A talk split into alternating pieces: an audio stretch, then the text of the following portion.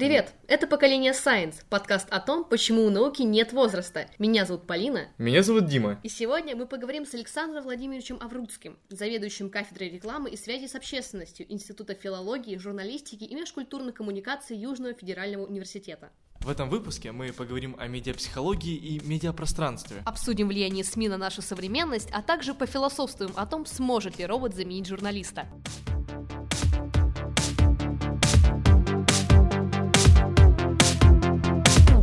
Еще раз добрый день. Расскажите, пожалуйста, чем вы, собственно, занимаетесь? Я всех приветствую. Я занимаюсь как заведующий кафедрой, руковожу кафедрой. Как преподаватель я обучаю студентов, бакалавров, магистров и иногда аспирантов таким темам, как медиапсихология, психология маркетинговой коммуникации, это реклама и связи с общественностью в основном. У меня есть курс по СМИ и манипуляцию сознанием. Это вот такие курсы, связанные с тем, как современные медиа влияют на массовое сознание. А вот не отходя от темы образования, вы перед подкастом рассказали о том, что сейчас снова обучаетесь. Можете рассказать поподробнее, чему? Это я обучаюсь в качестве руководителя образовательной программы. Кроме содержательных моментов, есть у администратора, у любого руководителя много всяких формальных моментов. Как писать рабочую программу для того, чтобы студентам было понятно легко? Как написать учебный план? Как сделать так, чтобы студенты с одной стороны учились, с другой стороны не было тяжело? Какие компетенции развивать? Тем более эти компетенции зависят от времени, ну, к примеру, наверное, слушатели встречали такие понятия, как информационная война, да, как какие-то информационные феномены, каскадный феномен, да, информационная, гибридная война. Вот э, действительно, в последнее время мы наблюдаем интересные явления в функционировании СМИ, связанные с тем, что информация массовая, она начинает приобретать все большее значение влияние на умы и сердца людей. В этой связи приходится подстраиваться под новые веяния, включая изучать новые примеры, да, разбирать новые кейсы. Вот поэтому мы обучаемся в том числе этим моментам. Вы говорили о том, что вы занимаетесь медиапсихологией. Поясните, пожалуйста, для нас и для наших слушателей, что такое медиапсихология и в целом медиапространство? Ну вот смотрите, есть человек, у которого один взятый сам по себе, да, у которого есть ощущения, восприятие, эмоции, воля, у него есть интересы, мотивы и так далее и тому подобное. Когда человек включается в группу, оказывается, что его психические проявления начинают видоизменяться. Группа влияет на человека, он по-другому себя ведет, его деятельность может улучшаться или ухудшаться. Он может становиться более демонстративным или более закрытым, зажатым. Да? Все эти явления наверняка каждый по себе знает, и этими аспектами занимается социальная психология.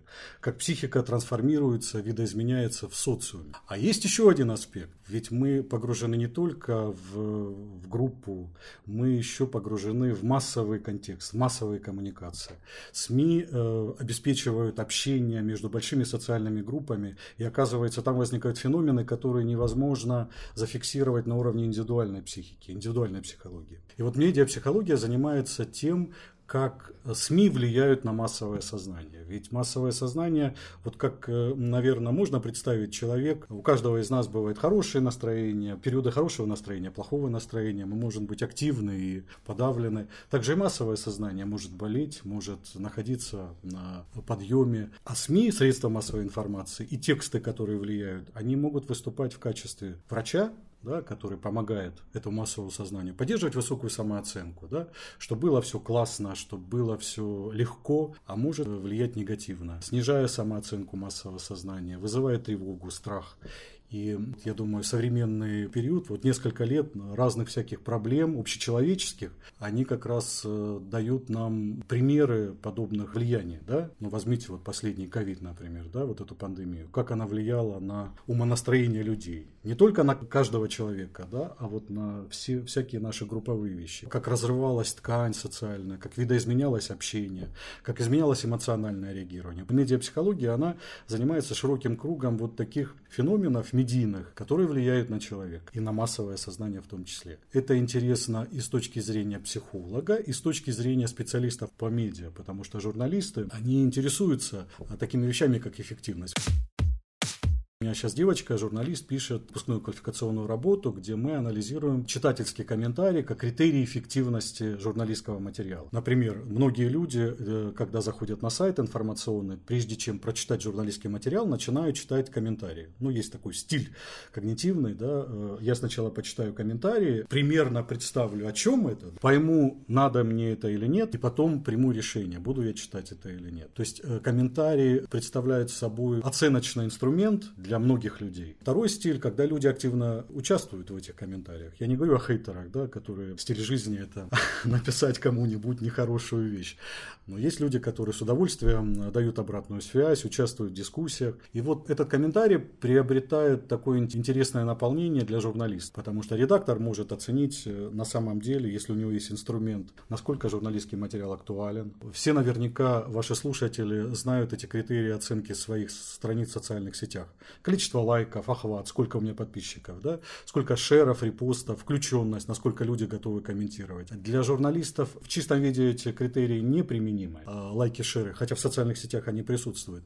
А вот э, комментарии э, – это интересное явление. Это один из таких феноменов э, медиапсихологии. Ну, кроме этого, интересные феномены связаны с эмоциями. Какие эмоции в медиа представлены? Как медиа интерпретируют те или иные события? Какова повестка дня? Например, есть такая технология повестка дня. Если вы сравните несколько СМИ, то один и тот же день, один и тот же выпуск вечерний, да, в прайм-тайм, окажется, что повестка дня различается. Одно СМИ считает, что новость номер один такая, да, новость номер два другая и так далее. А у другого СМИ будет совершенно иной набор.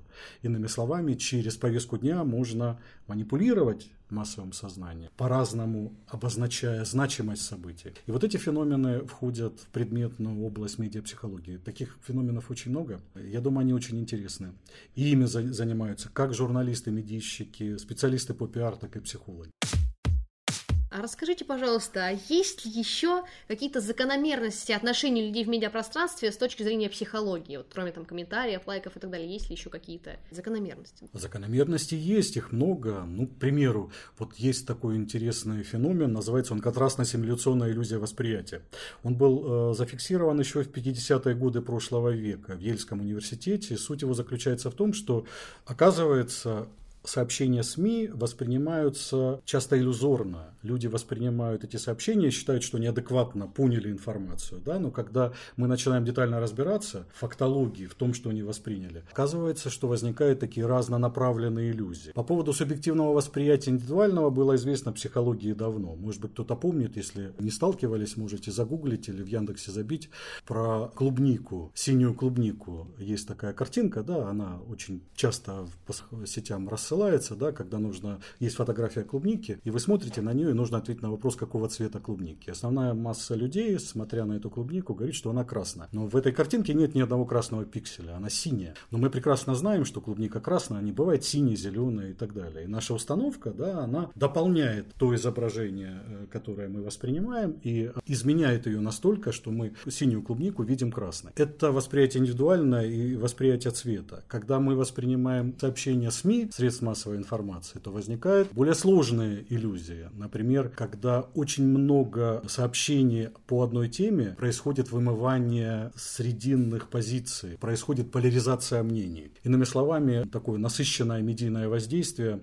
поляризует массовое сознание. Да, она как бы размывает его, и люди начинают занимать достаточно экстремальные точки зрения. Это не очень хорошо, потому что такая поляризация, она повышает конфликтность, снижает, может быть, какие-то адаптационные ресурсы. И это большая проблема. И медийная, да, и психологическая.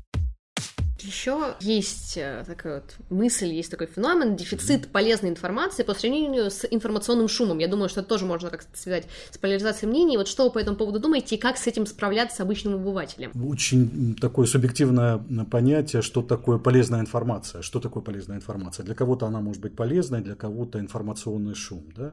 Полезная с точки зрения прямой утилитарности, раз, да, с другой стороны, информация, которая дает интерпретацию, может быть для кого-то полезна. Если если у меня нет собственной интерпретационной схемы, да, я могу ее взять из средств массовой информации. А может быть вредна. То есть любая информация, еще раз хочу сказать, она может нести разные векторы. Помогать и вредить, как лекарство. Кому-то помогать, кому-то вредить. Поэтому информация это серьезная штука. Степень полезности, ну вот развлечение, развлекательная информация. Сейчас очень много, да, это возникновение конвергентной журналистики, в том числе связано с появлением, есть такое понятие конвергентная журналистика, да, когда разные средства массовой информации, телевидение, радио, пресса начинает соединяться, конвергироваться, и возникает вот такой интегративный жанр, где мы видим, слышим, читаем тексты и так далее и тому подобное. Где возникают конвергентные жанры. Например, вы получаете информацию через развлечение. Это же конвергентный жанр, где соединяются два жанра, которые никогда не соединялись. Развлечение было отдельно всегда, да, обучение было отдельно или информировать. А сейчас э, попробуйте молодого человека просто пообучать сверху вниз. Не получится. То есть мне нужно его внедрить в некий развлекательный контекст. А вот в развлечении обучить и так далее и тому подобное. Так вот, э, это полезная вещь или не полезная? Ну, для кого-то полезная, для кого-то нет. Это вещь субъективная. Я бы здесь выделил следующий момент более важный. Это информация, которая не имеет деструктивного потенциала. Информация, которая снижает самооценку, которая вызывает тревогу, которая вызывает страх, которая, по сути, обладает деструкцией для человека, для психики, является информация, ну, понятно, не очень-то приемлемой. Желательно, вот как у нас есть какие-то гигиенические привычки, да, мыть руки и так далее и тому подобное, должна быть определенная гигиенические практики относительно информации. Если этот сайт, эта страница, этот автор вызывают у вас громадное количество негативных эмоций, зачем вы находитесь на этой странице? Зачем вы гоняете негативные эмоции, которые вызывают у вас подобные негативные проявления? Разрушают, по сути, вас. Да? Найдите э, те, тех коммуникаторов, тех авторов, с которым вам хорошо, с, которые позволяют развивать себя, а не, по сути, получать информационные травмы. Вот я бы так назвал полезность. Полезность – это развитие. Поэтому, на мой взгляд, полезная информация – та, которая заставляет меня задуматься и домыслить ее, подключить свои интеллектуальные ресурсы для того, чтобы самостоятельно прийти к каким-то выводам. Мы с вами сейчас затронули довольно большое количество тем, и одна из них — это информация. Хочу далеко отходить от этой темы и спрошу вас довольно заезженную фразу. Кто владеет информацией, тот владеет миром. Вы согласны с этим? Да. И я бы еще добавил, кто владеет средством распространения информации, тот владеет миром. Мало владеть, всегда... нужно еще распространять. Да. А вот вы упоминали, что журналист это человек, это не робот. А вот у нас все-таки подкаст связан с наукой. Как вы думаете, каким образом роботизация, цифровизация современных технологий повлияет на СМИ? То есть делает ли это их более объективными, или это их разрушит? Как вы думаете, или они останутся все-таки? СМИ останутся, в этом у меня нет никакого сомнения. Как знаете, несколько лет назад хоронили газеты, да? Когда умрет последняя газета? Никогда не умрет газета. Никогда. Все эти средства массовой информации будут. Они трансформируются, видо... будут видоизменяться. И студентам кажется некоторым, что все, интернет заберет все. Не заберет интернет все. И еще будет э, такой ренессанс, когда люди захотят читать газету, когда люди захотят слушать радио. Пусть в интернете, но все равно это будет радио. К телевизору многие вернутся. Возникнет, он уже очевидно, социологи фиксируют, там бойкот социальных сетей, когда люди закрывают аккаунты и уходят ради такой гигиены, да, такой информационной. Не хотят участвовать в этом постоянном процессе, в этом информационном потоке. Но э, современные технологии, они, безусловно, помогают журналистам. Представляете, какой колоссальный объем информации, который может анализировать машина, который дает журналистам возможность не только то, что я увидел или то, что мне рассказал очевидец, да, я могу обобщать, использовать большие э, базы данных и так далее и тому подобное. На мой взгляд, колоссальный такой ресурс, но я считаю, что он вторичен. Я не думаю, что кардинально что-то изменится. Но все равно талант человека писать текст, тексты, талант человека общаться с кем-то, да, а это важнее по большому счету, потому что хороший текст можно написать и ручкой на бумаге, не обязательно иметь хороший ноутбук или iPad, да, или еще какую-то там сложную программу, которая позволит вам. Это просто облегчение, поэтому ну, классная штука искусственный интеллект, но я не думаю, что искусственный интеллект, ну сл- слышали наверняка, по крайней мере, меня это не вдохновило ту музыку, которую пишет искусственный интеллект, да? Ну, я есть такие парочку. программы. Ну, да. можно назвать это тем, что проникает внутрь? Я как-то... А, можно?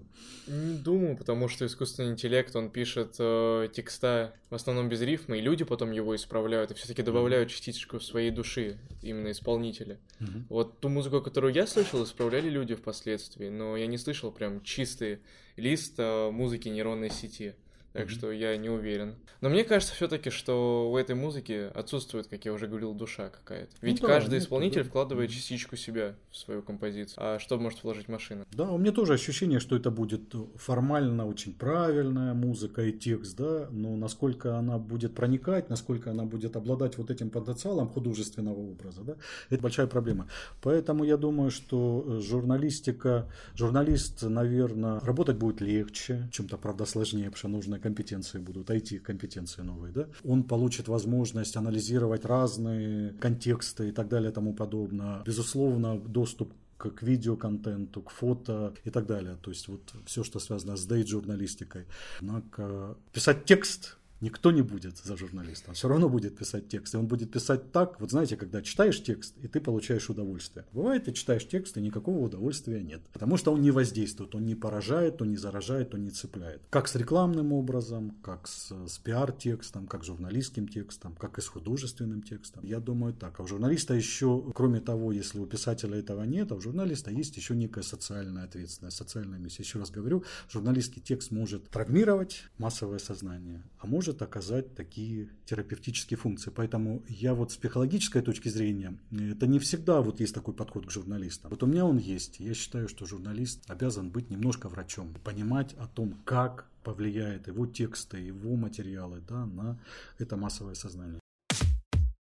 Есть ли какие-то в вашей практике примеры, когда с помощью каких-то элементов психологии медиа влияли на людей? То есть, не знаю, там условно в рекламе какие-то цвета определенные используются. То есть, каковы есть практические примеры применения? В рекламе цвета используются, безусловно, определенные, только это не совсем медиапсихология, это восприятие, наверное, индивидуальное. Каждый цвет обладает семантикой, он обладает значением, да, и каждый цвет э, посредованно несет, имплицитно, да, скрытно несет смысл, от, придает вот этому бренду то, что может быть не проявлено сразу. Вот смотрите, вот что мне я могу зафиксировать. Средства массовой информации, официальные или новые медиа, да, так называемые, они в последнее время стали создавать бренды, чего еще раньше не было. Газеты, журналы, интернет-сайты создают брендбуки. Они разрабатывают логотипы. Как всегда это было с коммерческим продуктом, да, товаром либо услуг. Они разрабатывают логотипы, слоганы, шрифтовые гарнитуры, там есть цвет, потому что логотип у нас монохромный, полноцветный. Да?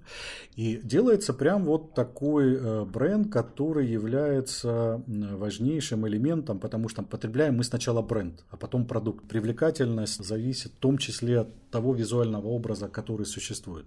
Но посмотрите, как э, в последнее время изменились известия, например, да, это вот уже целостный брендбук. Я сейчас говорю не о качестве материалов журналистских, ну, понятно, что высокое. Я сейчас говорю о бренде, который представлен.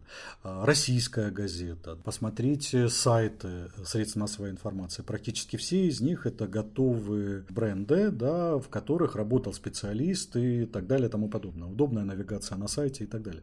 И здесь вот э, как раз таки это психология э, восприятия, это медиапсихология. То есть кто является коммуникатором, что вы говорите, видите, какой образ вы представляете.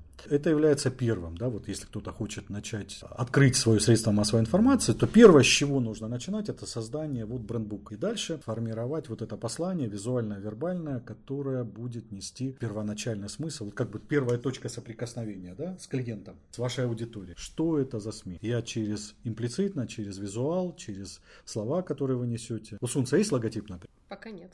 Но вы, наверное, будете разрабатывать. Ну например. Ну да, мы. Но если не вы, то ребята за вами, которые пойдут.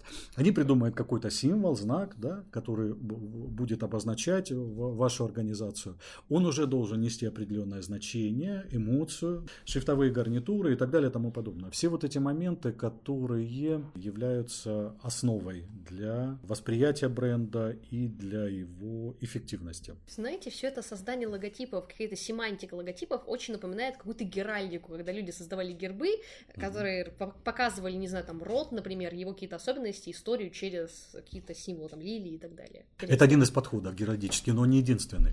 Есть геральдический подход, где э, каждый там лилия, веточка, э, герб определены, и у нас есть такие книжки, да, где можно прочитать лев вправо, повернут влево и так далее. Но это не единственный вариант. Во-первых, не все логотипы относятся к такой геральдической традиции. Есть абстрактные логотипы, вот совершенно. И есть, например, такой подход психогеометрия, где четыре есть базовые фигуры, там треугольник, квадрат, круг и зигзаг. И они имеют психологические значения. Есть даже такой тест, когда человеку предлагается выбрать, ну там еще пятая фигура, она промежуточная, есть прямоугольник, выбрать э, самую приятную, разложить самое приятное до не очень приятной. Да? И исходя из того, как он выбрал, делается такая психодиагностика, что человек из себя представляет, как он идентифицирует себя с этой фигурой. Такая компания, которая идентифицирует себя с кругом, с треугольником, с зигзагом, ну понятно, что это базовая фигура, на которой можно сделать. Например, ЮФУ это круг, да? логотип ЮФУ это круг. И треугольник внутри. Он внутри, он вписанный, но там круг. Угу. Треугольник, хорошо, но он вписан в круг. А, есть, например, логотипы квадратные, есть, э, или, например, Сбербанк круг, ну и так далее. То есть э, разные логотипы может, и они уже несут некую базовую, базовое основание. Поэтому сложность и интерес, или, например, по цвету, вот вы спросили по цвету. Ну, к примеру, есть несколько таких семантических планов. Вот есть план культуральный, да, вот связанный с культурой. Например, в Латинской Америке многоцветие считается естественным и нормальным, потому что меня окружает очень разнообразная природа. В Туманном Альбионе многоцветие это признак дурного вкуса. Да? Нужно там один, два цветовых пятна и так далее и тому подобное. Я приведу вам такой пример. Я долгое время руководил отделом рекламной связи с общественностью, крупным производителем ростовским, которые производят пищевую упаковку. Они делали в том числе упаковку для колбас. И вот, например, производители делали черную упаковку, которую, например, отдел продаж говорит, куда мы ее продадим? Вот кто будет покупать колбасу в черной упаковке или сосиски, сардельки? Но были две страны в мире, которые с удовольствием это делали. Это была Германия и Китай. Совершенно две разные страны, абсолютно, да, с разными культурами, которые а, до сих пор они обожают э, колбасы, сосиски в черной упаковке. А в России очень сложно продать, да, вот особенности культуры, разные культуры. А есть, например, э, психофизиологический план, который связан, например, с, с, с нашим человеческим реагированием на цвета. Есть горячие цвета, холодные и так далее. И вот в этом таком конгломерате сложном рождается значение цвета. На самом деле, с точки зрения психологии, еще очень интересны именно такие внекультурные какие-то восприятия цветов. То есть, например, тот же зеленый, который вы упомянули, насколько я помню, насколько изучала, зеленый это в целом из-за его ассоциации человека с зеленью, он там чуть ли не когнитивные способности человека повышает. То есть это такой комфортный, типично комфортный цвет. Но еще даже существует такой эффект синий и 7. То есть очень большое количество людей, если спросить, какой их любимый цвет и их любимое число, они ответят голубой и 7. То есть там самые разные восприятия. То есть э, голубой как цвет неба, голубой как цвет изыска, 7 как число удачи и неудачи, ну, там это очень интересно. И по поводу, опять же, восприятия фигур тоже очень интересный факт. Называется эффект Буба-Кики. Это когда э, представителям самых разных культур, то есть там папуасы, европейцы, все, кому можно, показывали две фигуры. Одна была такая округлая достаточно, а другая была вся угловатая, то есть такой был многоугольник и округлый. И спрашивали, какая фигура называется Буба, а какая да, Кики. Да, да, да. И практически все называли округлую фигуру Буба, ну или Балуба, там разные были, ну, разные вариации этого эксперимента, а более угловатую кики, такета mm-hmm. также. То есть это тоже очень интересно с точки зрения психофизиологии, как это работает, и как это можно применять, и можно ли это применять не только в... То есть можно ли это применять в плохом русле или в хорошем, то есть интересно, как это работает. Это скорее не психофизиология, а фоносемантика. У нас есть такая семантика фона по звукам, да? да, да. Вот буба это фоносемантически такое угу. мягкое, круглое что-то, да? да. А кики – это угловатое. Да. Вот есть рычащие звуки, которые задают всегда, вот когда рычит, да, собака, например, да, она находится в некой агрессивном состоянии.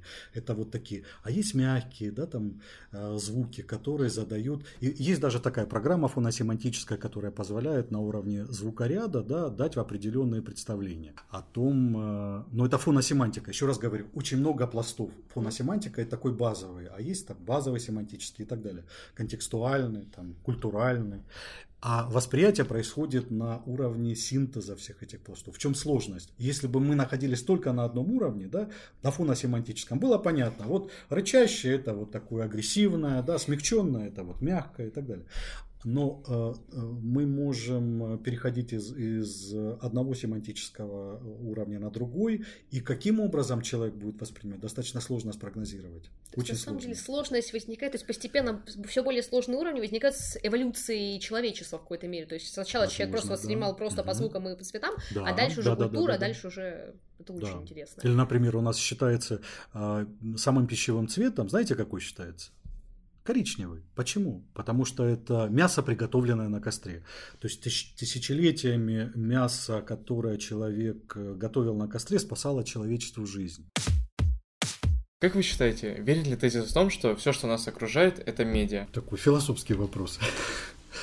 Наверное, да и нет. Нас окружает медиа, да, окружает все ли или... Медиа – это посредник. Все ли вокруг нас посредники? Наверное, каждый, каждый для себя сам определяет, где жизнь, где некая, некая слепок этой жизни. Но человек действительно живет в двух мирах. Вот в этом феноменальном мире, мире реальных объектов, физических процессов, матери, материи и так далее. И он, безусловно, живет в мире науминальном, в мире идей, представлений и так далее. И в этом втором мире, конечно, медиа является одним из источников его формирования. Они не способны напрямую напрямую менять материю, да, они способны изменить физические процессы, к счастью. Но они способны изменить нашу, наши представления, сформировать наши оценки, интерпретации.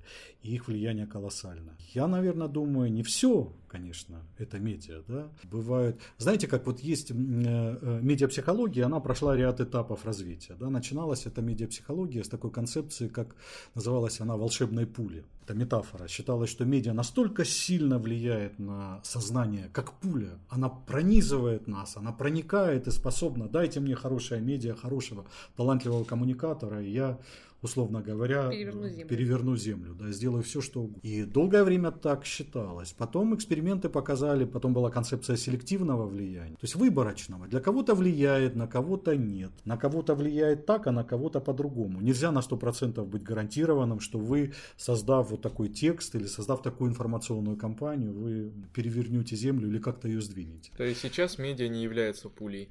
Которая прошивает насквозь. Вот сейчас идет обратный возврат, и современные концепции э, коммуникативные, в том числе медиапсихологии, повышают планку воздействия. О том, что медиа начинает опять... Это научный взгляд.